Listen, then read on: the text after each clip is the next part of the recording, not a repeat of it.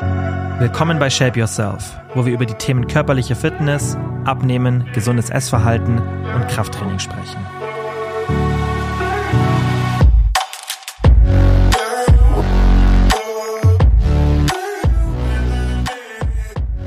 Ich sag's euch, ich habe die letzten Wochen und Monate so viel Arbeit in den Membership gesteckt. Das lag natürlich auch daran, dass Website, App-Zugang für den Membership und so weiter, das nimmt halt immer extrem viel Zeit in Anspruch, weil da sind halt immer so viele unerwartete Sachen, die dann kommen. Ab jetzt wird's aber eben, weil jetzt der Launch endlich da ist, wieder mehr Content im Podcast geben, der spezifischer ist. Wir haben in den letzten Wochen viel QA-Folgen gemacht. Wir haben auch immer wieder mal so Pausen gehabt, dass es dann nur jede zweite Woche eine Folge gab. Das wird es jetzt nicht mehr geben.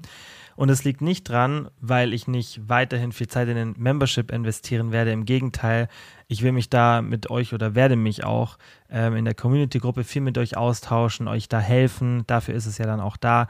Ich werde die Inhalte im Membership erweitern. Ich werde die Tools erweitern, die Trainingspläne erweitern, neue Phasen machen und so weiter. Also da wird ganz, ganz viel Zeit weiterhin reinfließen, aber die Struktur steht jetzt. Und sowas ist halt immer etwas, was wie gesagt zu unerwartetem Zeitaufwand führt. Also gerade so Website, App und so weiter. Ich sag's euch, das sind immer die Sachen, die einem so ein bisschen ähm, ja, Kopfzerbrechen schaffen, weil das einfach, da sind viele Sachen, die man nicht in der Hand hat, wenn es halt irgendwie um Inhalte oder was anderes geht.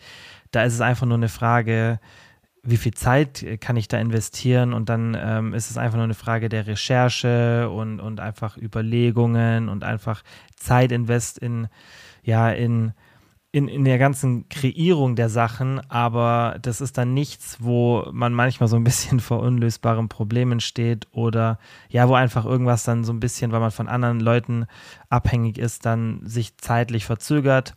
Solche Sachen, das sind halt immer die Produktivitätskiller und ähm, ja, das ist aber ganz normal. Also es, ich beschwere mich da nicht, das ist halt einfach jetzt ein Faktor, der zum Glück jetzt zum größten Teil wegfällt, nicht komplett, weil auch hier wird es Änderungen geben im Membership, also auch in der technischen Seite, aber da jetzt erstmal die Grundstruktur steht und auch die Entwicklung der Grundstruktur eben nicht mehr ähm, die Zeit anfällt, weil das nimmt natürlich auch immer extrem viel Zeit in Anspruch, sowas aufzusetzen, überhaupt sich die Logik hinter allem Technischen und so weiter zu überlegen, auch wenn man das vielleicht dann nicht komplett alleine macht, aber sowas nimmt einfach viel Zeit in Anspruch und dieser Part fällt jetzt zum Glück weg. Da bin ich auch echt froh drüber, jetzt erstmal da ein bisschen durchschnaufen zu können, äh, mich dann vorerst auch eben wieder auf andere Sachen zu konzentrieren können, das heißt auf die Inhalte dann im Membership, dass ich dann da einfach jetzt, wenn ich dann Zeit invest habe, das nur noch da rein investieren werde und auch einfach in den Podcast und Content auf Instagram und so weiter. Ich bin mir ganz sicher, dass alle, die Memberships sind, extrem damit zufrieden sein werden, weil ich einfach so viel Energie reingesteckt habe und wie gesagt, das auch immer up to date halte und ihr auch einfach den direkten Draht zu mir habt. Das heißt, selbst wenn mal irgendwo eine Frage nicht geklärt ist, dann habt ihr immer die Möglichkeit, das mit mir zu besprechen. Jetzt zur heutigen Folge. Ich habe mir überlegt, dass ich euch einen Sättigungsguide gebe, weil Sättigung ist sehr, sehr komplex. Wir sprechen ja extrem oft hier über das Thema, weil es einfach extrem relevant ist und ich weiß, dass da auch die meisten sehr, sehr viele Probleme haben. Und es gibt so viele spannende Themen, die wir noch besprechen werden, also so viele Studien, und einfach Erkenntnisse, die es so in den letzten 10, 20, 30 Jahren gab in der Forschung. Also Sättigung ist so ein komplexes, aber auch so ein spannendes Thema, aber eben auch multifaktoriell. Das heißt, es führt einfach wie so eine, ihr könnt euch das wie so eine Pyramide vorstellen, das führt alles von unten nach oben dann zusammen und da kommen einfach so viele Sachen, die damit reinfließen, dass man das nicht nur oberflächlich betrachten sollte. Was wir jetzt aber heute machen, ist, dass wir das nicht oberflächlich, aber sehr, sehr effizient und sehr pragmatisch betrachten werden. Ihr bekommt von mir einen simplen Sättigungsguide, den jeder von euch im Alltag sofort umsetzen kann. Ihr könnt euch dann bei euren Mahlzeiten und auch bei der Lebensmittelauswahl und auch wie ihr die Mahlzeiten konsumiert und so weiter, ihr könnt euch sofort dran orientieren. Es sind insgesamt neun Tipps, glaube ich, acht oder neun. Es sind neun, genau neun Tipps oder neun Fakten, für die Sättigung. Und das Gute ist dabei, dass ihr nicht immer alle umsetzen müsst. Aber ich wollte euch damit einfach ein Toolkit an die Hand geben, dass ihr aus diesen neuen Sachen wählen könnt, weil das mache ich in meinem Alltag auch, dass ich nicht in jeder Mahlzeit und in jedem Tag alle neuen Faktoren berücksichtige. Und das muss man auch gar nicht. Das ist ja das Geile, wenn man immer so eine größere Toolbox hat, die ich ja auch immer im Podcast für euch versuche dann zu erweitern, dass wenn ihr einfach eine große Toolbox habt, dass ihr euch dann an dieser Toolbox bedienen könnt und eben das auch punktuell machen könnt. Also nicht, dass ihr mal ganzheitlich und jede einzelne Sache berücksichtigen müsst, sondern dass ihr immer wählt, okay, und auch herausfindet, was funktioniert für mich am besten und was hat so die größten Auswirkungen in meinem Alltag, was kann ich am besten integrieren. Und genauso wird es bei diesem Thema auch sein, aber ihr könnt vielleicht auch mal Tage schaffen, wo ihr dann wirklich alle neuen Sachen unterbringt und dann vielleicht auch merkt, hey, wenn ich das mache, dann ist meine Sättigung wirklich zum größten Teil on point. Natürlich, wie gesagt, es gibt noch ganz, ganz viele andere Faktoren, die dann vielleicht dazu führen können, dass selbst wenn man diese neuen Sachen beachtet, man vielleicht trotzdem immer noch Hunger hat oder ein Sättigungslevel, mit dem man nicht zufrieden ist, weil ganz, ganz viele andere Sachen, Körperfettanteil, Essverhalten und, und, und, Kalorienzufuhr, da spielt ja noch ganz, ganz viel mit rein. Ähm, und wir schauen uns jetzt heute wirklich mal nur an, auf Mahlzeiten und Lebensmittelbasis. Was sollte man da an Grundlagen beachten? Und das wird jetzt nicht, das wisst ihr aus dem Podcast, der 0815 Guide, hier mehr Protein essen und so. Also es sind jetzt keine so Basic-Sachen, sondern es sind neuen Sachen, wo auch Nuancen dabei sind sicherlich auch ganz, ganz viele Sachen oder eigentlich fast alle Sachen, die wir schon mal hier besprochen haben, aber nochmal so als Zusammenfassung, weil das ist ja oft so.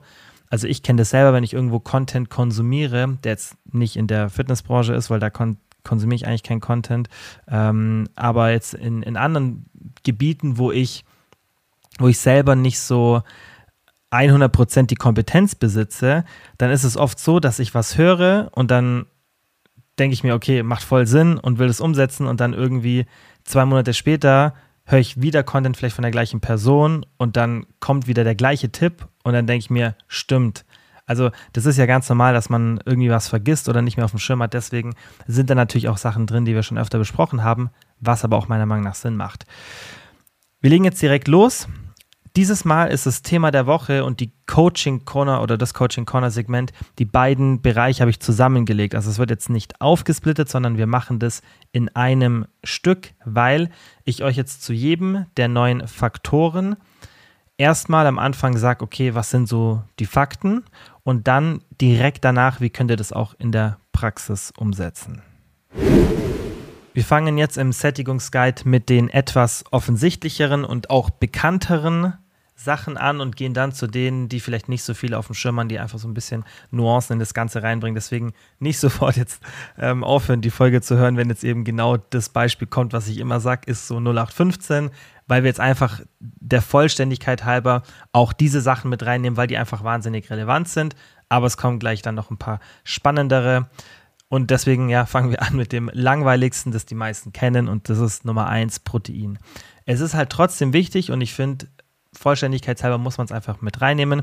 Protein ist einfach laut wissenschaftlichen Studien der, der sättigendste Makronährstoff, also auch in Studien der meist als sättigendste Makro Makronährstoff zitierte Makronährstoff. Ja, also das ist halt einfach so, wenn man die gesamte wissenschaftliche Literatur anschaut, da ergibt sich schon ein ziemlich deutliches Bild, dass Protein einfach im Vergleich zu Kohlenhydraten und Fett ähm, und logischerweise auch Alkohol als vierter Makronährstoff sehr, sehr sättigend ist. Als Untergrenze sage ich euch ja immer so 1,4, 1,6 Gramm pro Kilogramm Körpergewicht ist super, wenn man das anpeilt. Ich würde euch auch empfehlen, geht nicht zu hoch, wenn ihr da Probleme habt, weil dann ist es ja nicht langfristig umsetzbar. Klar, ein bisschen mehr ist tendenziell nochmal gerade auch in Bezug auf Muskelaufbau und sicherlich auch Sättigung dann positiv, ja, wenn man sagt, hey, ich schaffe es irgendwie auf 2 oder 2,2 Gramm. Aber was bringt mir das, wenn ich diese hohe mir das, dieses hohe Ziel setze, das aber gar nicht langfristig umsetzen kann, dann gehe ich doch lieber ein bisschen tiefer und habe vielleicht nicht diese 100%, sondern eher 95 oder 90%, ja, aber dafür kann ich es beständig umsetzen, weil 100% von 0 bringt mir ja gar nichts. Also 0 wäre, wenn ich eben nicht beständig bin. Ja, oder auch wenn wir anschauen, wir sagen jetzt mal äh, ganz simple Rechnung, ich habe irgendwie eben diese 100 Prozent, aber ich bin nur an 60 Prozent der Zeit damit beständig. Ja, dann mache ich doch lieber 90 Prozent, bin aber in 90 Prozent der Zeit beständig, habe also effektiv ein besseres Ergebnis. Ja, also das muss man immer berücksichtigen und deswegen diese Untergrenze und 1,6 ist schon super. Man kann auch auf 1,2, 1,4 Gramm runtergehen. Gar kein Stress, aber 1,6 ist schon echt gut. 1,8 Gramm ist noch besser und dann 2 Gramm, das ist so wirklich viel weiter drüber zu gehen außerhalb von einer Diät, macht nicht wirklich Sinn und deswegen, also macht euch keine Sorgen, 1,6 ist super, ja, aber wie gesagt, ein bisschen höher ist potenziell noch mal ein bisschen besser, aber hier ist halt wirklich Beständigkeit der Nummer 1 Faktor. Jetzt die Frage, klar, wie kann man es in der Praxis umsetzen? Und da gibt es jetzt auch nichts spektakuläres Neues, wahrscheinlich, was ihr jetzt von mir hört. Nummer eins, einfach angewöhnen, in jede Mahlzeit Protein zu integrieren. Wenn das dann mal nicht der Fall ist, gar nicht schlimm. Aber wenn ihr euch das mal angewöhnt habt, dann habt ihr da schon mal einen riesen Vorteil, ja, weil das einfach eine Gewohnheit ist und dann einfach auch dadurch mehr Beständigkeit entsteht. Ich finde es immer sinnvoll, wenn man praktische Proteinquellen zu Hause hat, die lange haltbar sind, ja damit man halt selbst dann, wenn man irgendwie nicht mehr einkaufen war, irgendwas zu Hause hat. Das ist bei mir immer der Fall, weil in der Regel, ich sag's ja oder zeige das öfter wieder, ähm, immer mal wieder meine Instagram-Story, dass ich eigentlich zu Hause kein Fleisch, Geflügel oder Fisch konsumiere. Also das ist wirklich ganz, ganz selten der Fall. Wir machen jetzt dann, das habt ihr hier, glaube ich, im Podcast gar nicht mitbekommen, aber ich weiß, dass immer noch ein paar Leute den Podcast hören und mir nicht auf Instagram folgen, was vollkommen in Ordnung ist. Aber für mich ist es irgendwie immer so komisch, weil wenn ich von jemandem so regelmäßig den Podcast höre, ich will dann irgendwie auch so immer wissen, was bei denen so im Live abgeht. Ähm, aber wie gesagt, also ich finde es gar nicht schlimm. Ähm, aber ihr bekommt dann halt manche Sachen nicht mit. Und zum Beispiel eine davon ist, äh, dass wir jetzt dann eine gemeinsame Diät starten an dem Tag, an dem jetzt die Folge rauskommt, also am 16. Juli, beziehungsweise da machen wir die Vorbereitung. Am Montag geht es dann los und ich mache da auch mit. Bei mir geht es wirklich nur so um zwei, drei Kilo. Vermutlich werden es dann schon eher drei Kilo oder vielleicht sogar vier, das glaube ich aber nicht. Also ich glaube, es werden eher drei Kilo. Und dann in der Zeit werde ich schon auch ähm, vermutlich auf sowas zurückgreifen, weil da geht es dann halt auch viel um Sättigungsmanagement. Aber ich muss es nicht, weil ich habe auch andere Proteinquellen, da gebe ich euch jetzt auch gleich ein paar mit, ähm, die pflanzlicher Natur sind und die genauso sättigend sind, weil die eine super Struktur haben ähm, und auch ein gutes Protein zu Kalorieverhältnis. Das ist ja immer wichtig, dass wenn man dann halt pflanzliche Proteinquellen hat, dass man schaut, okay, pro Kalorie will ich viel Protein haben, weil das hat man eben bei Geflügel, Fleisch, Fisch, da hat man das halt. Und es fehlt halt leider auch bei diesen pflanzlichen Proteinquellen.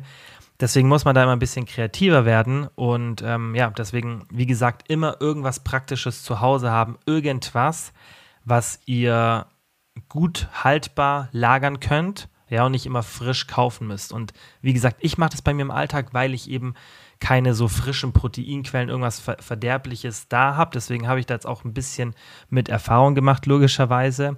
Und ähm, was ich mache, also ist eigentlich relativ simpel. Ich bin da auch nicht so, dass ich eine große Variation da in meinen Proteinquellen brauche für, für meine Lebensqualität. Also es stört mich nicht beim Essen, wenn ich halt irgendwie, wenn ich selber was zu Hause mache. Ich bin ja auch sehr, sehr viel auswärts essen abends. Ähm, aber wenn ich dann zu Hause was mache, dann ist es wirklich so, dass ich da gar kein Problem habe, wenn ich mich da auf so vier, fünf Proteinquellen beschränke. Das variiert dann auch immer so, also immer in so einem, ja, keine Ahnung, 6, 12, 18 Monatszeitraum kann es dann schon sein, dass ich da so ein bisschen Abwechslung brauche, aber ich kann wirklich sechs bis neun bis zwölf Monate am Stück so die vier, fünf gleichen Proteinquellen essen und das juckt mich gar nicht. Deswegen ähm, habe ich da jetzt auch nicht so die krasse Variation drin, aber was ich euch sagen kann, was mir auf jeden Fall extrem geholfen hat, ist Nummer 1, Total Protein Sahne von Monotrition. Nutze ich aber tatsächlich aktuell nicht ganz so oft, weil ich irgendwie nicht so oft dran denke.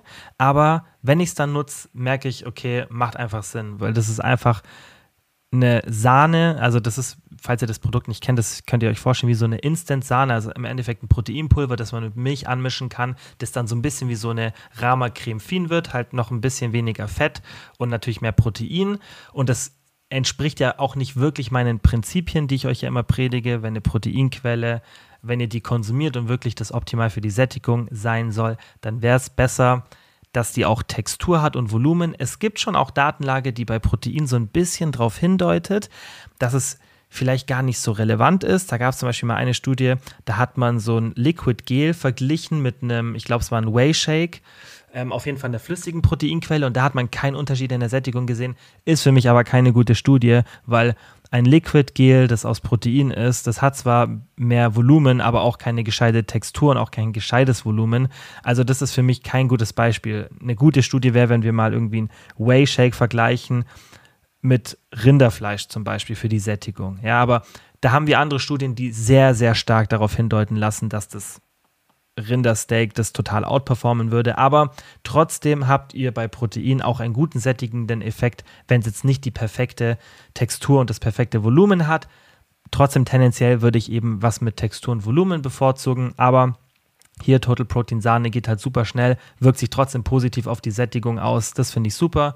Was dann auf jeden Fall mehr Volumen und mehr Textur oder eine bessere Textur hat. Alternativen wäre zum Beispiel Erbsenproteinschnetzel, ähm, von der, beides von der Koro oder Soja geschnetzeltes von der Koro, die benutze ich beide aktuell sehr, sehr häufig, gerade das Erbsenproteinschnetzel. Ich finde es mittlerweile richtig nice. Ich weiß nicht, wieso am Anfang hat es mir nicht so gefallen. Also als ich so die ersten zwei Male gegessen habe, da hat es mir irgendwie so ein bisschen, kennt ihr das, wenn das so ein bisschen widersteht, wenn ihr irgendwas zu viel esst? Vielleicht habe ich da einfach eine zu große Portion benutzt, aber mittlerweile, ich nehme da so 20, 30 Gramm manchmal auch ein bisschen mehr. Und ich finde es richtig, richtig geil, weil das geht so schnell und das ist halt einfach, das hat so wenig Feuchtigkeit, dass es extrem lange haltbar ist. Also das ist eigentlich komplett trocken.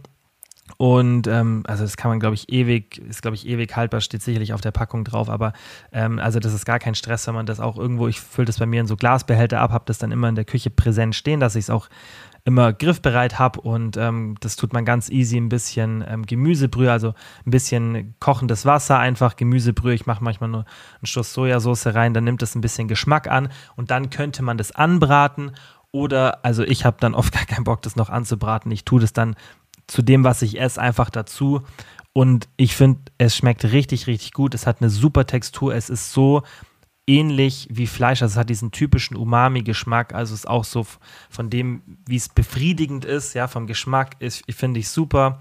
Und ähm, solche Sachen sind halt dann einfach praktisch, weil das kann nicht schlecht werden. Das egal was ist, wenn ich mal irgendwie vergessen habe einzukaufen oder so, also keine frische Proteinquelle habe, zum Beispiel Eier benutze ich voll oft, sollte ich jetzt zum Beispiel mal sowas nicht da haben oder auch in der Diät dann irgendwie kein Geflügel da haben oder irgend sonst was, wenn ihr dann sowas immer als Backup da habt, dann kommt ihr nie in eine Situation, wo ihr nicht wisst, was mache ich jetzt meiner, mit meiner Proteinzufuhr, sondern ihr habt dann so Basics bereit und dann könnt ihr die benutzen. Was ich auch sinnvoll finde, ist einfach ein Proteinshake vor oder nach der Mahlzeit. Vorm Abendessen hätte ich jetzt keinen Bock, so einen süßen Proteinshake zu trinken. Das kann man dann vielleicht eher vorm Frühstück machen, wenn man da kein Protein integriert. Das wäre natürlich eine Alternative. Also, falls ihr kein Protein in die Mahlzeit bekommt, Besser wäre es dann davor, das Protein zu konsumieren, also ein Preload zu machen, um dann die Sättigung positiv zu beeinflussen. Ihr könnt es aber auch danach machen. Ähm, ja, aber tendenziell wäre es ein bisschen besser davor. Und hier einfach, ja, wie gesagt, erstmal so ein bisschen Priorität in der Mahlzeit das Protein zu integrieren und dann, das wäre die zweite Option. Aber es gibt ja auch Situationen, keine Ahnung, zum Beispiel, wenn ich bei meiner Mom zum Essen war und dann gibt die mir eine Lasagne mit, dann habe ich auch nicht immer Bock, die, also nicht immer, ich mache das nie, dass ich die dann mit Gemüse vermische. Ich mache dann, wenn dann eine Portion Gemüse dazu. Und wenn ich dann das Gefühl habe, hey, das war mir jetzt in der Lasagne zu wenig Protein, weil ich irgendwie heute noch nicht so im Proteingehalt bin, wo ich es mir vorstelle, dann würde ich da halt noch einen Shake danach trinken. Ganz easy, anstatt dass ich da jetzt irgendwie Heckmeck mache und noch irgendwie da versuche, Protein in die Mahlzeit reinzukriegen, mache ich das dann halt einfach so. Letzter Tipp, Thema Protein. Erste Mahlzeit proteinreich gestalten, dann habt ihr tagsüber auf jeden Fall weniger Hunger. Das ist ein definitiv ein positiver Effekt und äh, dementsprechend würde ich das wirklich berücksichtigen, wenn ihr es nicht schafft, das in die Mahlzeit reinzukriegen. Klar, auch wenn ihr keine erste Mahlzeit habt, dann spielt das, was ich sage, keine Rolle, aber wenn ihr eine habt, versucht erstmal Protein mit Textur und Volumen in die Mahlzeit reinzukriegen. Ja, aber wenn nicht, dann trinkt ihr einen Shake davor oder danach und dann ähm, habt ihr auch da den Proteingehalt der Mahlzeit deutlich erhöht. Numero due ist Obst. Und über Obst spreche ich ja ganz oft. Und Obst wird ja immer noch so ein bisschen in der Fitnessbranche nicht immer, aber relativ oft kritisiert wegen äh, Fructose und Zucker und so. Und das ist, wir haben ja schon Folgen drüber gemacht, das ist einfach der größte Müll. Ähm, also es ist auch so fern der Realität, also wenn man auch nur ein bisschen gesunden Menschenverstand benutzt, so da, Obst als was Negatives zu sehen, ich ich komme da einfach nicht dahinter, aber das ist halt irgendwie dann, glaube ich, Aufmerksamkeit schaffen oder eben diese Zuckerangst. Es ist so unnötig und mal weg von Abs, also von normalen, gesunden Menschenverstand die Datenlage zeigt es auch ganz klar, dass, also wir haben das Thema ja schon über, mit Fructosezufuhr besprochen, dass es gar kein Stress ist, wenn man da eine normale Zufuhr hat. Ja, gerade für Leute, die dann auch Zucker reduziert essen, da ist es noch weniger ein Problem. Also eigentlich wir alle, wir haben ja dann relativ wenig Zucker in der Ernährung und dann ist es noch weniger ein Problem. Also da kein, keine Gedanken machen, aber auch wenn man sich ähm, die Sättigung anschaut, immer eine Studie, die ich gerne mit euch bespreche, ist die ähm, Satiety Index of Common Foods Studie. Und ähm, in dieser Studie hat man Lebensmittelgruppen, hat man eben bestimmtes Calorie Serving von bestimmten Lebensmittelgruppen gemacht, hat die dann gegen ähm, Weißbrot als Baseline gerankt und geschaut, okay, wie sättigend sind bestimmte Lebensmittelgruppen. Und was ein Zufall Obst war im durchschnittlich mit dem höchsten Score ähm, da in dieser Studie dabei. Das heißt, über alle Obstsorten verteilt, die in dieser Studie gerankt wurden, wenn man das dann mit den anderen Lebensmittelgruppen verglichen hat, hatte Obst den durchschnittlich höchsten Sto Score in Bezug auf die Sättigung. So, und ähm, das ist, was ich ja immer sage, Obst ist klar, da war jetzt, glaube ich, in, also ich habe es jetzt nicht mehr alle Lebensmittel ähm, im Kopf, aber da war auch sehr, sehr wenig Gemüse drin. Also ich könnte mir sehr gut vorstellen, dass Gemüse das nochmal komplett outperformen würde. Aber Obst ist einfach extrem geil als Lebensmittel für so einen Fitness-Lifestyle, weil es ist einfach praktisch. Ich finde es auch deutlich, deutlich praktischer als Gemüse, weil Gemüse ist ja oft so, dass wir das dann zubereiten müssen. Also klar, manche Leute machen das, aber ich habe es jetzt selten gesehen, dass jemand irgendwie auf die Arbeit eine Paprika mitnimmt und da einfach dann mal so reinbeißt. Wie gesagt, manche machen das und wenn die das machen wollen, alles cool. Aber es ist ja doch so, dass wir Gemüse tendenziell eher zubereiten, um das ein bisschen auch ähm, bekömmlicher zu machen, dass wir es ein bisschen besser verdauen können. Das ist ja auch gut so. Ja, also ähm, deswegen ist halt einfach Gemüse mit ein bisschen mehr Aufwand immer verbunden, nicht immer, aber tendenziell. Und bei Obst ist es halt nicht so. Also Obst ist ultra praktisch. Obst ist natürlich auch ein bisschen kalorienhaltiger als Gemüse, aber es muss ja auch nicht immer alles ultra low calorie sein, damit es uns sättigt. Ja? Und Obst hat den großen Vorteil, dass es einfach auch easy beständig in den Alltag zu integrieren ist, weil es fast jedem schmeckt. Also es gibt ja manche Menschen, die mögen kein Gemüse, das ist dann meistens, weil die irgendwie in der Kindheit dazu gezwungen wurden oder vielleicht auch irgendwas anderes. Aber ich habe fast noch nie eine Person kennengelernt oder das irgendwo gehört, die gesagt hat, ich mag per se kein Obst. Es gibt immer bestimmte Obstsorten, die man vielleicht nicht mag. Bei mir sind es Äpfel, kann keiner verstehen. Ich finde Äpfel einfach jetzt nicht eklig, aber das wäre so das aller, allerletzte Obst, was ich essen würde. Und ich bin jetzt auch nicht heiß drauf, einen Apfel zu essen, aber alle 100 anderen Obstsorten finde ich geil. Und das ist halt meistens so, dass, dass jeder gerne Obst konsumiert. Und das ist ja dann was extrem Positives, weil dann ist es schon mal viel, viel leichter in den Alltag zu integrieren. Weil wie beim Thema Protein habe ich ja auch vorhin gesagt, es ist wichtig, dass wir irgendwas beständig machen. Und beim Obst ist halt die Beständigkeit ganz weit oben, weil es ist vorportioniert ähm, man kann es easy für unterwegs mitnehmen. Und ganz, ganz wichtig, deswegen gebe ich es auch immer gerade im Coaching, wenn wir so irgendwie so einen Kurztrip oder so besprechen und dann geht es auch so, ah, wie, wie handle ich da Sättigung und so weiter, gebe ich so oft den Tipp und sage, hey, wenn du unterwegs bist, dann schau, dass du irgendwo Obst bekommst, weil das ist ja was, was fast überall verfügbar ist. Es gibt ja viele Sachen, die positiv für die Sättigung sind, aber die wir nicht einfach mal so schnell an jedem Supermarkt bekommen oder dann irgendwie zubereiten müssen. Aber es ist so easy, ist klar, ist dann immer so das Problem, ah, kann ich das dann irgendwo waschen? Das ist ja dann auch so, dass die Pestizide runtergehen und so weiter. Aber es gibt ja auch dann viel Obst, was irgendwie in der Schale drin ist. Klar, auch da theoretisch, wenn man die Schale öffnet, gehen ein bisschen Pestizide rein. Ja, aber es gibt ja auch dann abgepacktes Obst oder schon vorgeschnittenes Obst und so weiter. Also Obst ist einfach easy überall verfügbar. Es ist vorportioniert. Das kann man easy unterwegs mitnehmen. Deswegen ist Obst einfach so underrated für die Sättigung. Ja, also jetzt mal zu dem bisschen noch mehr in die Praxis zu gehen, wie kann man das machen? Also, was ich jetzt gerade alles schon gesagt habe, so unterwegs oder dann auch einfach in die Arbeit mitnehmen. Was ihr auch machen könnt, wenn ihr irgendwie Lust auf was Süßes habt, sage ich schon so lange, esst erstmal ein Stück Obst, statt jetzt irgendwie 300, 400 Kalorien für irgendwie einen Riegel oder irgendeine andere Süßigkeit ähm, in Anführungszeichen zu opfern. Wenn ihr ein Stück Obst konsumiert, dann habt ihr meistens irgendwas zwischen 50, 100, 150 Kalorien und wenn ihr dann immer noch Lust habt, dann könnt ihr noch was Süßes essen. Und dann habt ihr aber in diesem Szenario nur um die 100 Kalorien auch wieder in Anführungszeichen geopfert.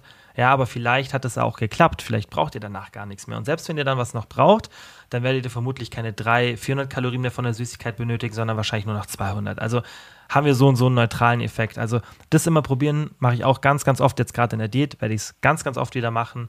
Bevor ich dann irgendwas Süßes esse, frage ich mich, hey, hast du jetzt wirklich so Cravings darauf oder ist jetzt auch vielleicht einfach ein Stück Obst das, was du brauchst und ganz, ganz oft aus der Vergangenheit in der Diät weiß ich, dann habe ich irgendwie was gegessen, eine Birne oder sonstiges und dann gemerkt, hey, hat gepasst, du hast, brauchst jetzt gar nicht irgendwie noch ein Stück Schokolade und dann ist natürlich einfach viel, viel besser für die Sättigung. Was ich euch auch empfehlen würde, ist immer präsent platzieren. Ja, also das sage ich ja immer, dass ihr Lebensmittel, die ihr häufiger konsumieren wollt, die macht ihr physisch leicht erreichbar und die bringt ihr in euer Sichtfeld im Alltag und Sachen, die ihr seltener konsumieren wollt, die macht ihr physisch schwer erreichbar und die bringt ihr so ein bisschen aus eurem Sichtfeld raus. Und deswegen mache ich es zum Beispiel so, jetzt gerade im Sommer, wenn es so warm ist, ich habe den Großteil der, des Obstes habe ich im Kühlschrank. Wenn ihr nicht sicher seid, ob es im Kühlschrank besser hält oder draußen, ist ja immer unterschiedlich. Einfach kurz googeln, so und dann packt ihr den Großteil in den Kühlschrank. Aber einen kleinen Teil davon, wenn ich mir zum Beispiel so eine Schale Pfirsiche kaufe, dann kommt die Schale, ich wasche die, dann kommt die in den Kühlschrank und dann nehme ich mir zwei oder drei von diesen Pfirsichen und platziere sie auf meine Obstschale in der Küche. Und das ist schon mal so ein kleiner Trick, wie ihr auch automatisch, ohne bewusst dran zu denken, mehr Obst konsumieren werdet. Was ihr auch machen könnt, gerade für die Sättigung, auch wenn ihr jetzt eine Diät macht, ich finde außerhalb von der Diät, da muss man so ein bisschen weniger drauf achten, aber in der Diät, da ist ja halt dann Sättigungsmanagement einfach wichtiger, dass ihr schaut, dass ihr vielleicht kalorienreiches Obst seltener konsumiert. Also Bananen, wobei die sind so an der Grenze zu von kalorienarmem zu kalorienreiches Obst. Das ist nicht für mich das typische kalorienreiche Obst. Datteln auf jeden Fall, Feigen, Trauben, ja, Mango, Papaya, Ananas, Kirschen, das sind so die schon eher kaloriendichteren Obstsorten. Und dann halt fokussiert ihr euch mehr auf das kalorienärmere Obst, heißt Wassermelone, Grapefruit, also alle Beerensorten, Erdbeeren, Himbeeren, Brombeeren, Heidelbeeren, Äpfel, Birnen, Aprikosen, Pflaumen, Pfirsiche, sowas, was einfach nochmal einen höheren Wassergehalt hat. Eigentlich könnt ihr auch euch immer ganz gut dran orientieren, wenn ihr euch nicht sicher seid. Umso süßer ein Obst tendenziell, desto kalorienhaltiger ist ja auch logisch, weil da, da einfach mehr Fructose, mehr Glucose drin ist, was nicht schlimm ist, aber es sind halt auch einfach Kalorien und dann, gerade wenn ihr eine Diät macht für die Sättigung, macht schon Sinn, ähm, das nochmal zu berücksichtigen. Nummer drei, auch nichts wahnsinnig Neues, Volumen. Ein Fakt ist einfach, dass die Magenwanddehnung einer der Hauptfaktoren für die Ausschüttung von Sättigungssignalen ist. Das heißt, wenn die Magenwand gedehnt wird, weil wir einfach voluminöses Essen zu uns nehmen, dann haben wir mehr Sättigungssignale, die ausgeschüttet werden. Und deswegen ist es ja auch oft so ein Problem, dass diese kaloriendichten Lebensmittel, das ist ja das, was das Wort schon sagt, die haben ein, eine hohe Kaloriendichte. Ja, das heißt, da ist auf wenig Volumen viel Kalorien. Und dann haben wir natürlich einfach keine starke Magenwanddehnung, weil das, was wir zu uns nehmen, eben nicht ausreicht, um die Magenwand wirklich zu dehnen, ja, um dieses Sättigungssignal zu verursachen. Und dann logischerweise sind wir nicht so gut gesättigt. Und Volumen ist mehrfach in der Literatur, ja, sieht man, dass es der ausschlaggebende Faktor für die Sättigung ist. Und ähm, deswegen ist Volumen einfach, ja, theoretisch oder nicht nur theoretisch, es ist tatsächlich Nummer eins Faktor für die Sättigung. Also Volumen ist ein sehr, sehr komplexes Thema, weil das kann dann auch manchmal mit dem Essverhalten nicht so optimal sein. Haben wir auch schon ein paar Mal drüber gesprochen, dass man dann nur noch extrem volumenhaltig ist. Aber wenn man das in einem normalen Maße macht, ja, und auch sich fragt, was für eine Situation ist das jetzt gerade, also zum Beispiel in der Diät, da muss ich ja eigentlich Volumen nicht meiden, weil in der Diät hilft es mir extrem. Klar, wenn ich dann mein Gewicht halten möchte oder Muskeln aufbauen möchte und dann mehr Kalorien zur Verfügung habe und dann Sättigungsmanagement auch nicht ganz so wichtig ist wie in der Diät, dann würde ich schon sagen, versuch mal vielleicht für dein Wohlbefinden, weil das ist ja bei den meisten so, wenn der Magen halt nicht immer so extrem voll ist und man sich so extrem aufgebläht fühlt, dann klar macht es schon Sinn, das Volumen ein bisschen zu reduzieren und das nicht ganz extrem auszureizen. Aber in einer Diät, wenn es einem halt hilft, es ist ja nur ein temporärer Zeitraum. Eine Diät ist ja nicht für immer. Ja, das ist ja immer nur punktuell. Dann macht es schon Sinn, dass man auf jeden Fall ähm, das Volumen einfach ausnutzt, diesen Faktor, weil das einfach ein oder der Hauptfaktor für die Ausschüttung von Sättigungssignalen ist. Wie kann man es in der Praxis umsetzen? ist ja eigentlich, wie gesagt, kein Hexenwerk. Man muss einfach auf die Kaloriendichte achten, also einfach mehr Volumen in die Mahlzeit reinbringen. Das heißt, mehr kalorienarme Lebensmittel benutzen, Gemüse und so weiter und einfach weniger Kaloriendichte. Das ist relativ offensichtlich.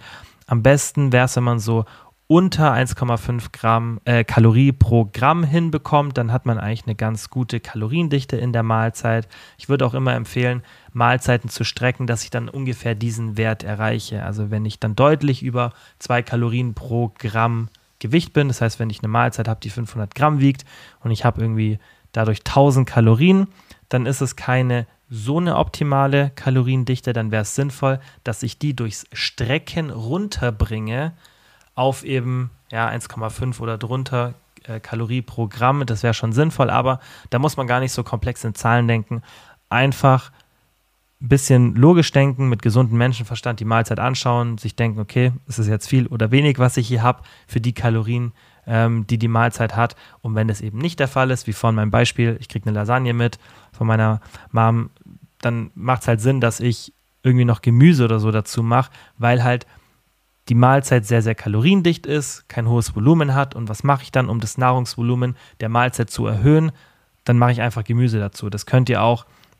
Ich habe es gestern oder vorgestern in meiner äh, Instagram-Story gezeigt. Ich habe mir Pesto gemacht mit, äh, mit Nudeln und habe dann gezeigt, wie ich diese Mahlzeit modifiziere, um halt mehr Textur und mehr Volumen reinzubringen. Ganz simpel. Ich habe das ähm, Erbsenproteinschnetzel von der Koro rein und es waren, glaube ich, so, was waren das, so 100, 200 Gramm Tomaten, ich weiß es gar nicht mehr. Habe einfach das Volumen gestreckt, weil klar, wenn ich jetzt nur die Nudeln mit Pesto esse, das ist halt sehr, sehr komprimiert, sehr, sehr kaloriendicht. Und dann mache ich eine Mahlzeit einfach durch eine kleine Modifizierung, bringe ich die eben in eine, in eine gute Kaloriendichte, dass sie nicht zu hoch ist und nutze halt das Volumen dann für die Sättigung. Nummer vier, wir müssen uns, glaube ich, ein bisschen beeilen, sonst wird es hier eineinhalb Stunden lang, aber die nächsten sind jetzt, glaube ich, eh ein bisschen kürzer, ist Esstempo. Wir haben einfach eine ganz klar bessere Sättigung, wenn wir langsamer essen. Das liegt einfach daran, dass Sättigungssignale Zeit benötigen, bis sie dort ausgeschüttet werden, bis sie dann im Gehirn gelangen, ins Gehirn gelangen. Und äh, dementsprechend macht es auch Sinn, einfach langsamer zu essen. Und ich glaube, das kennt jeder von euch, wenn man mal irgendwie sowas richtig weggeatmet hat, dann hat man das Gefühl, man ist gar nicht satt. Und andersherum, wenn man mal eine Mahlzeit isst und dann vielleicht am Anfang denkt, hey, ich werde gar nicht davon satt und dann vielleicht sich wegen irgendwas ein bisschen mehr Zeit lassen muss oder auch nach der Mahlzeit noch Hunger hat, ja, und dann irgendwie, also gutes Beispiel, ihr seid, also ich habe das bei mir oft erlebt, man ist im Restaurant, hat vielleicht irgendwas gegessen, was man zu schnell gegessen hat oder was auch vielleicht gar nicht so sättigend war und dann denkt man sich, okay, ich muss jetzt irgendwas noch essen, danach oder hier Nachtisch bestellen. Und dann dauert es vielleicht, äh, bis der Kellner oder die Kellnerin kommt und dann vergeht so ein bisschen Zeit, dann setzt die Sättigung ein, man trinkt vielleicht noch ein bisschen was und auf einmal denkt man sich, hey, ich bin ja auf einmal satt. So, und das ist genau das. Da war einfach das, vielleicht das Nahrungsvolumen auch so gering, dass man die Mahlzeit deswegen auch vielleicht so schnell gegessen hat oder die Textur hat nicht gepasst. Und dann setzt die Sättigung irgendwann ein. Das Problem ist halt, wenn man diesen Zeitpunkt nicht abwartet, und das ist ja dann auch schwierig da abzuwarten, weil man ja mitten im Essen ist und dann hat, ist man so im Essmomentum ein bisschen. Und dann, klar, ist man halt natürlich weiter und deswegen macht es ja auch Sinn, dass man nach diesem Harahachibu-Prinzip, ja, ähm, der Okinawa-Diät so ein bisschen geht, davon habe ich auch schon ein paar Mal gesprochen, dass man bei 80 Prozent der Sättigung aufhört zu essen. Und das ist extrem sinnvoll, ja, weil man kann halt einfach dann dadurch das Esstempo runterschrauben, ist einfach deutlich langsamer und dann hat man einfach diesen positiven ähm, Effekt für die Sättigung. Deswegen Umsetzung in der Praxis, mehr Textur. Nächster Punkt, da sprechen wir gleich drüber. Ohne Ablenkung essen. Aromen und Geschmack wahrnehmen, habe ich auch schon oft gesagt. Also da einfach drauf konzentrieren. Und ganz, ganz wichtig, Pausen einlegen, wenn ihr merkt, das geht einfach nicht. Irgendwie was trinken, Besteck weglegen, wenn ihr in einer sozialen Situation seid, euch ein bisschen unterhalten, einfach das Tempo rausnehmen. Und wenn ihr das nicht schafft und nicht langsam essen könnt, was auch oft schwierig ist, dann manipuliert das Ganze eben durch sowas. Ja, also legt das Besteck weg, erhöht die Textur. Das sage ich im Coaching so oft, wenn wir über sowas sprechen. Einfach die Textur verändern, weil wenn ich ein schnelles Esstempo habe und ich kriege das nicht langsam bewusst runter, dann kann ich ja einfach durch die Veränderung der Textur meine Kauffrequenz erhöhen, sodass ich öfter kauen muss und dann esse ich automatisch langsamer, weil das einfach härter von der Textur ist und ich es gar nicht so easy runterschlucken kann, wenn ich nur fünfmal gekaut habe, ohne dran zu ersticken. Also deswegen da auch einem selber so ein bisschen entgegenkommen und solche Faktoren berücksichtigen, wenn man merkt, es geht auf einem anderen Weg nicht, also es geht nicht bewusst langsamer zu essen, was tatsächlich auch den meisten schwerfällt. Nummer 6, Ballaststoffe. Viel Volumen, harte Textur, mehr Viskosität, also mehr C-Flüssigkeit eines Fluids ist Viskosität. Das haben alles Ballaststoffe. Also Sachen, die wir schon jetzt besprochen haben. Deswegen habe ich es auch hier platziert, dass wir es nach Volumen und nach Textur haben, weil das sind Faktoren, die auf Ballaststoffe in der Regel eintreffen. Manche Ballaststoffe haben mehr Volumen, manche haben mehr Textur, manche haben mehr Viskosität, aber in der Gruppe generell haben die eben diese drei Sachen mit drin. Und deswegen macht es auch so viel Sinn, Ballaststoffe regelmäßig zu integrieren, weil dann muss ich gar nicht mir so viel Gedanken darüber machen, passt jetzt die Textur, passt jetzt das Volumen, ja, weil das sind alles Sachen, die automatisch vorkommen oder stattfinden, wenn ich eben Ballaststoffe integriere. So mache ich es tatsächlich ganz oft. Ich denke oft in den Mahlzeiten nicht so dran, ah, wie kriege ich jetzt die Textur hoch, sondern ich denke auch ganz oft einfach nur, okay, was wäre jetzt hier eine ballaststoffreiche Alternative? Ihr habt auch bei der Viskosität, also dieser C-Flüssigkeit eines Fluids, eben den Vorteil, dass die Magenentleerung verlangsamt wird und dadurch werden halt mehr Sättigungshormone freigesetzt und dann seid ihr besser und länger satt. In der Praxis, wie gesagt, ich setze es dann oft so um, einfach ballaststoffreiche Alternativen suchen, zum Beispiel statt einen Vollkorntoast, äh, statt einen Weizentoast, so einen typischen weißen Toast, esst ihr halt einen Vollkorntoast, Müsli statt ähm, Cornflakes oder dann ballaststoffreiche Cornflakes. Da muss man halt aufpassen. Früchtemüsli ist trotzdem tendenziell besser für die Sättigung, weil hier auch die Textur härter ist. Die Cornflakes, die sind ja schon stark verarbeitet und die haben zwar vielleicht dann, wenn das ballaststoffreiche Cornflakes sind, den gleichen Ballaststoffgehalt wie jetzt so ein Früchtemüsli, aber bei einem Früchtemüsli ist dann die Textur tendenziell deutlich besser. Das heißt, hier gibt es ja auch wieder Nuancen, aber trotzdem wäre ein guter Swap sozusagen, also ein guter Austausch Müsli statt normalen Cornflakes oder halt eben ballaststoffreiche Cornflakes statt normale Cornflakes und dann einfach angewöhnen, jede Mahlzeit ballaststoffreich zu gestalten. Klar, das muss nicht in jeder Mahlzeit klappen, das habe ich auch vorhin gesagt, man muss nicht alle von diesen neun Faktoren einbinden, aber man kann halt diesen Faktor sich als Regel setzen und wenn er dann mal nicht eintritt, dann hat man einen anderen Fakt mit reingebracht, den wir hier besprechen und dann hat man trotzdem was Gutes für die Sättigung gemacht. Aber es macht schon Sinn, sich als Ziel mal zu setzen, hey, grundsätzlich versuche ich jede Mahlzeit ballaststoffreich zu gestalten. Punkt Nummer 7, Pre-Meal Wasser. Da habe ich mir jetzt vor der Podcast-Folge nochmal zwei super interessante Studien angeschaut und es ist tatsächlich generell so, dass die Mehrheit der wissenschaftlichen Literatur zeigt, dass ein Wasserkonsum vor der Mahlzeit einen positiven Effekt auf die Sättigung hat. Und das Coole ist an diesem Pre-Meal-Wasserkonsum, dass man Substanz hinzugibt, ohne den Kaloriengehalt zu erhöhen, weil Wasser keine Kalorien hat und man gibt trotzdem was mit Substanz dazu. Das ist nicht nur Luft, ja, sondern das ist einfach was mit Substanz. Und ähm, das ist ein sehr, sehr positiver Fakt, weil das kann gar keinen Nachteil haben, ja, gerade für, für das Kalorienmanagement, weil ich halt einfach was reinbringe, was keine Kalorien hat. Wie ihr das in der Praxis umsetzen könnt, ohne dass wir jetzt hier so extrem ins Detail gehen, auch von den Studien, weil das wollte ich jetzt in dieser Folge auch nicht mit reinbringen, weil es jetzt auch gar keine Rolle spielt, ist einfach ganz simpel. Macht es so, vor einer Hauptmahlzeit trinkt ihr irgendwie ein bis zwei Gläser Wasser, kann auch ein bisschen mehr sein. Ich finde es dann halt Also ein Liter Wasser vor einer Hauptmahlzeit zu trinken, wird für die meisten extrem schwer und das finde ich dann auch ein bisschen übertrieben. In den Studien werden dann meistens um die 500 Milliliter Wasser benutzt. Also zwei Gläser, vielleicht zweieinhalb Gläser, 20 bis 30 Minuten vor der Hauptmahlzeit und dann könnt ihr auch nochmal während der Hauptmahlzeit zwei Gläser trinken. Ich glaube, dann wird es auch ein bisschen extrem für die meisten, auch so vom Füllegefühl, aber es kann extrem helfen und gerade dann in der Diät kann man sowas nochmal als Bonus benutzen. Und das ist halt auch wieder sowas, wo man nicht schwarz und weiß anwenden sollte. Also nicht denken, okay, entweder ich trinke jetzt zwei Gläser Wasser 20 bis 30 Minuten vor der Hauptmahlzeit, so wie das in den Studien gemacht wurde, oder es bringt mir gar nichts. Da ein bisschen anders denken. Wenn es euch zu viel ist, es ist ja dann offensichtlich, dass auch ein Glas Wasser einen Effekt hat.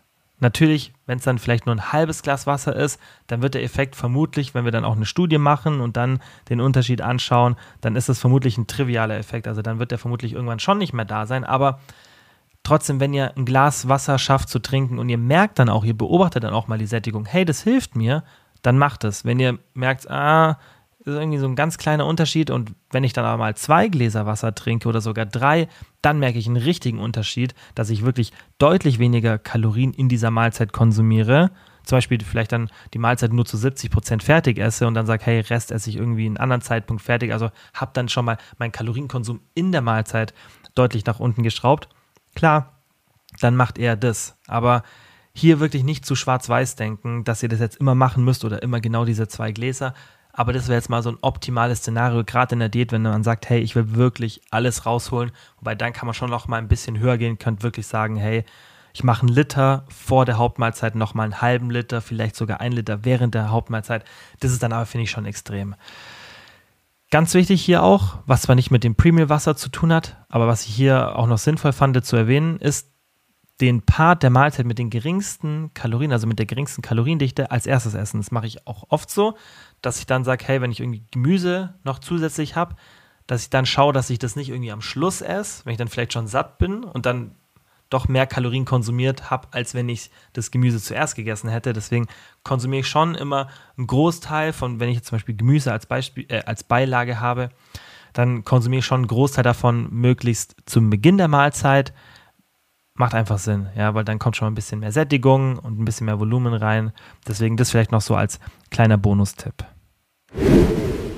Vorletzter Tipp, Genießbarkeit. Haben wir auch schon öfter darüber gesprochen. Ich finde es aber trotzdem extrem wichtig, das hier reinzubringen, weil das ist einer der Basic-Tipps oder der, der, das, das macht so die Grundlage der Sättigung aus und Darüber wird nie in der Fitnessbranche gesprochen. Und wisst ihr, was mich immer so nervt? Dass genau vom Gegenteil gesprochen wird.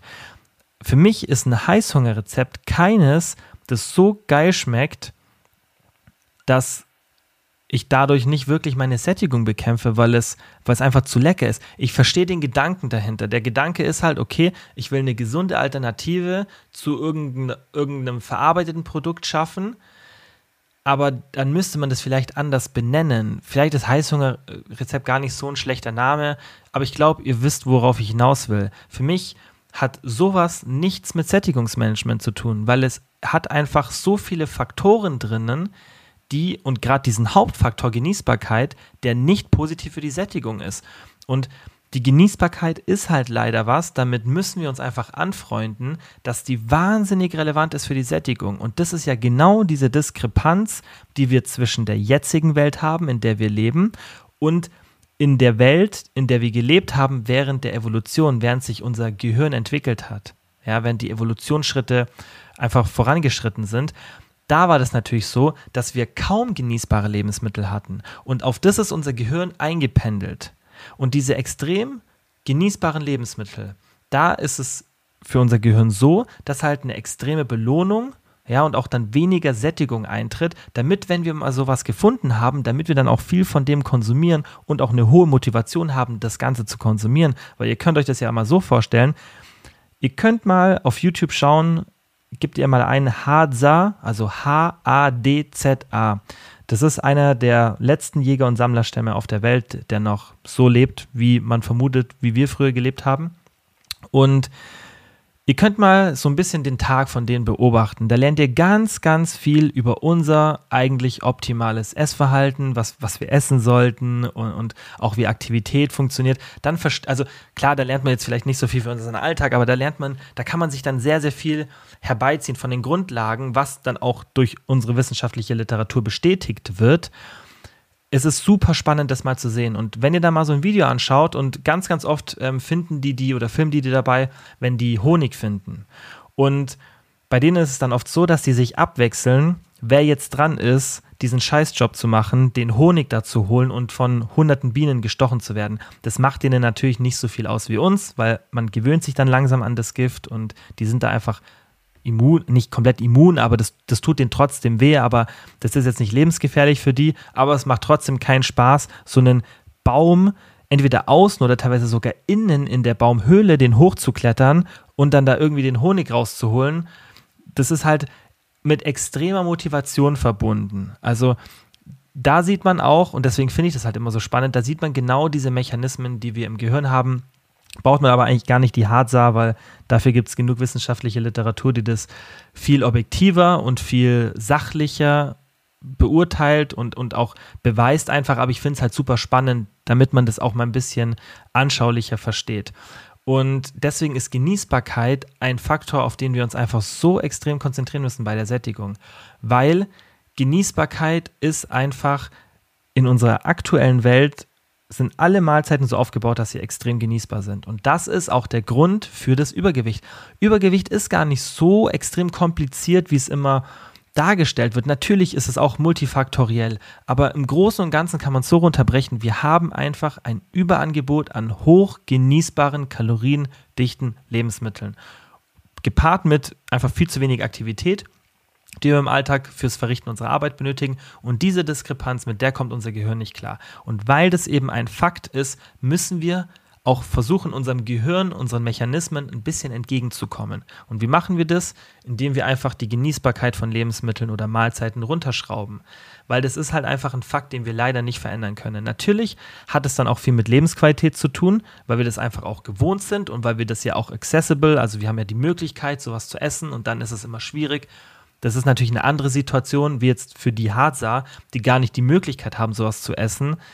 Das ist natürlich psychologisch gesehen eine ganz andere Situation. Aber trotzdem macht es Sinn, dass man zumindest versucht, die Genießbarkeit der Lebensmittel runterzuschrauben, weil schnelleres Esstempo, mehr Belohnungssignale, das sind halt einfach Faktoren, die dann extrem schlecht sind für die Sättigung. Und was ich ja immer empfehle, ist, dass nicht jede Mahlzeit eine 10 von 10 ist, macht es so, dass ihr schaut, irgendwie so 70, 80 Prozent, auch hier dann die Pareto-Regel benutzen, finde ich bei sowas immer sehr sinnvoll, dass ihr sagt, okay, 80 Prozent der Mahlzeiten sind weniger oder gleich wie eine 6 von 10 oder 7 von 10 maximal und dann können 20, 30 Prozent der Mahlzeiten auch eine 8 von 10 oder drüber sein. Das ist so eine Regel, mit der man das ganz gut gestalten kann und dann das wirklich auch wieder nur als Orientierung nehmen in der Erhaltphase, also wie jetzt bei mir zum Beispiel oder Muskelaufbauphase, da kann man auch ein anderes Verhältnis wählen. Ich finde es halt wichtiger in der Diät. Da würde ich dann schon schauen, dass ich wirklich so 80 Prozent der Mahlzeiten eher so eine 6 von 10 mache, also wirklich da lieber ein bisschen runterschraube, lieber da ein bisschen Lebensqualität einbüße, aber dann habe ich viel, viel schneller die Diäterfolge, weil ich viel, viel besseres Sättigungsmanagement habe, weil ich eine viel konstantere Kalorienzufuhr, ein konstanteres Kaloriendefizit, schnelleren Fettverlust habe. Dann ist es auch schneller wieder vorbei, in Anführungszeichen. Und dann, eine Diät sollte ja nicht unangenehm sein, aber es ist einfach ja dann eine gewisse Restriktion, auch weniger Lebensqualität, wenn die Mahlzeiten nicht so gut schmecken. Und danach kann man wieder andere Mahlzeiten konsumieren. Also da nur dran orientieren, ja, aber in der Diät schon vielleicht ein bisschen mehr einen Fokus drauf legen. Letzter Punkt für heute: Mahlzeitenfrequenz. Und das habe ich bewusst als letzten Punkt reingenommen, weil das eine Sache ist, bei der wir keine wirklichen Regeln aufstellen können, sondern bei der es mehr um Experimentieren geht. Weil die Regel, die wir aufstellen können, ist, dass Mahlzeitenfrequenz und Sättigung sehr individuell sind. Das heißt, mit wie vielen Mahlzeiten wir die beste Sättigung hinbekommen, das ist eine individuell, individuelle Sache. Und deswegen ist es ja schon auch eine Regel zu sagen, es gibt keine Regel. In der Wissenschaft gibt es keine wirklich über, Überlegen, also keine wirkliche Überlegenheit einer bestimmten Variante. Wir haben auch in einer der letzten Podcast-Folgen über Thema Intermittent Fasting gesprochen und das sind ja dann meistens Varianten mit ein oder zwei Mahlzeiten. Aber selbst hier ist auch keine wirkliche Überlegenheit da. Es ist eine Tendenz da, dass gerade wenn man nach Gefühl ist, so eine Fastenvariante ein bisschen geschickter ist, aber es bedeutet ja nicht, dass ich dann dadurch eine geringere Mahlzeitenfrequenz habe. Das ist ja einfach nur eine zeitliche Einschränkung. Das heißt, das muss man auch ein bisschen voneinander trennen und der Unterschied ist auch nicht groß genug, dass ich sage, dass da eine wirkliche Überlegenheit da ist. Und dementsprechend geht es einfach darum, bei der Mahlzeitenfrequenz für sich mal ein bisschen auszuprobieren, was ist denn die beste Variante. Man muss es eben auch als letzte Option, finde ich, betrachten, weil das ist ja schon sehr invasiv für den Alltag. Wenn man jetzt eine Mahlzeitenfrequenz verändert, dann ist es ja schon eine große Umstellung. Und mir ging es ja auch in dem Sättigungsguide darum, was für euch zu kreieren, bei dem ihr sagen könnt, hey, kann ich easy machen, ohne dass ich jetzt so viel ändern muss in meinem Ablauf. Und deswegen haben wir auch immer das so besprochen, dass ihr es beständig einbinden könnt. Und wenn dann jetzt eine Mahlzeitenfrequenz verändert wird und ihr dadurch wirklich viel von eurem Alltag umändern müsst, dann kann es manchmal ein bisschen zu invasiv sein und dann kann es sein, dass man es nicht mehr beständig durchführt. Ich denke aber, dass ihr das trotzdem in der Regel ganz gut hinbekommt, wenn ihr zum Beispiel mal sagt, hey, und das solltet ihr machen, dann so für drei bis vier Wochen wirklich mal am Stück testen ich mache jetzt statt drei Hauptmahlzeiten morgens, mittags, abends, teste ich jetzt mal nur zwei Hauptmahlzeiten morgens und abends. Das ist jetzt keine so eine große Umstellung. Eine größere Umstellung wäre, wenn ich jetzt sage, ich gehe von morgens und abends, switche ich mal auf morgens, mittags, abends, weil dann muss ich auf einmal eine Mahlzeit integrieren, die ich davor nicht hatte. Finde ich tendenziell schwieriger, als eine wegzulassen. Also vom zeitlichen Aufwand, organisatorisch, Planung, Gewohnheit und so weiter, ist es, finde ich, ein bisschen schwieriger umzusetzen. Wenn das da nicht hilft, mal testen eine Hauptmahlzeit. Also einfach viel experimentieren bei der Mahlzeitenfrequenz und das wirklich auf dem Schirm haben, dass es einen Unterschied machen kann. Das ist auch was, was wir im Coaching dann ganz, ganz oft machen, dass wir so ein bisschen rumspielen und ein paar Sachen ausprobieren. Und da sieht man ganz, ganz oft, man probiert dann irgendwas anderes aus und dann hat die Person auf einmal eine viel, viel bessere Sättigung. Also da wirklich einfach ein bisschen experimentierfreudig sein, weil ähm, ja, es ist einfach was, was extreme Auswirkungen haben kann, nicht muss und sehr individuell ist, sodass ich euch leider nicht sagen kann, das ist die beste Mahlzeitenfrequenz. Wenn euch jemand das sagt, dann hat die Person sich das irgendwie aus den Ärmeln rausgezogen, weil die Wissenschaft zeigt ziemlich klar, dass es keine Überlegenheit einer bestimmten Variante gibt, besonders in Bezug auf die Sättigung. So, das war's für die heutige Folge. Natürlich, wie ich vorhin schon gesagt habe, es gibt noch ganz, ganz viele andere Faktoren. Deswegen ist es wirklich so ein Basics Sättigungsguide. Das sind Sachen, die ihr leicht in den Alltag integrieren könnt, die einen wahnsinnigen Unterschied machen und die wissenschaftlich erprobt sind, die auch in der Praxis gut umsetzbar sind und deswegen ja versucht, wie vorhin schon gesagt, einen Großteil umzusetzen, versucht vielleicht erstmal mit ein paar zu starten, aber versucht euch einfach an diesen neuen zu orientieren, weil so mache ich es in meinem Alltag. Zum Beispiel das mit dem, mit dem Trinken, das ist was, was ich eigentlich nie mache, weil ich es nicht brauche, weil halt die anderen acht Sachen, die beachte ich und die bringen mir dann den Effekt. Und auch von den acht Sachen mache ich nicht immer alle, aber mir geht es darum, dass ihr damit wirklich so eine Toolbox habt. Das sind eure neuen Basics, die könnt ihr benutzen und ihr müsst nicht alle benutzen, aber wenn ihr euch angewöhnt, alle regelmäßig zu benutzen, dann habt ihr einfach ein großes Repertoire, dann könnt ihr einfach die Mahlzeiten und, und euren Alltag so gestalten, dass ihr wirklich von der Sättigung einen Großteil der Faktoren sehr, sehr gut abdeckt. Ich hoffe, die Folge hat euch gefallen. Ich freue mich immer um ähm, Feedback. Das heißt, ihr könnt mir auf, auf Spotify Feedback hinterlassen. Da gibt es ja die Funktion, ihr könnt mir eine DM schreiben auf Instagram. Ihr könnt natürlich die, ähm, den Podcast ähm, bewerten, da freue ich mich immer extrem. Und auch ganz, ganz wichtig, abonnieren. Ich sehe es, in letzter Zeit machen es dann immer mehr, weil ich es dann direkt anspreche. Auch bewerten. Ihr helft mir da einfach extrem. Wenn ihr den Podcast teilt, da helft ihr mir extrem. Wenn ihr den Podcast folgt, ähm, wenn ihr den Podcast bewertet. Das sind einfach Sachen, die dazu führen, dass der Podcast logischerweise auch von anderen Menschen mehr gesehen wird, weil sonst ist es halt nicht so wie auf Instagram, wo es dann eine Explore-Page oder sonstiges gibt und dann Klar, das gibt es schon auch bei Podcasts, aber das ist jetzt selten so, dass Leute so auf den Podcast kommen. Das wird halt in den Apps leider anders umgesetzt und deswegen helft ihr mir da einfach extrem, dass der Podcast an mehr Menschen gerät und dann vielleicht nicht alle diese 0815 Sättigungstipps mehr Protein kriegen, sondern auch mal wirklich was Sinnvolles. Wie immer, vielen, vielen Dank fürs Zuhören und wir hören uns nächste Woche wieder. Ciao.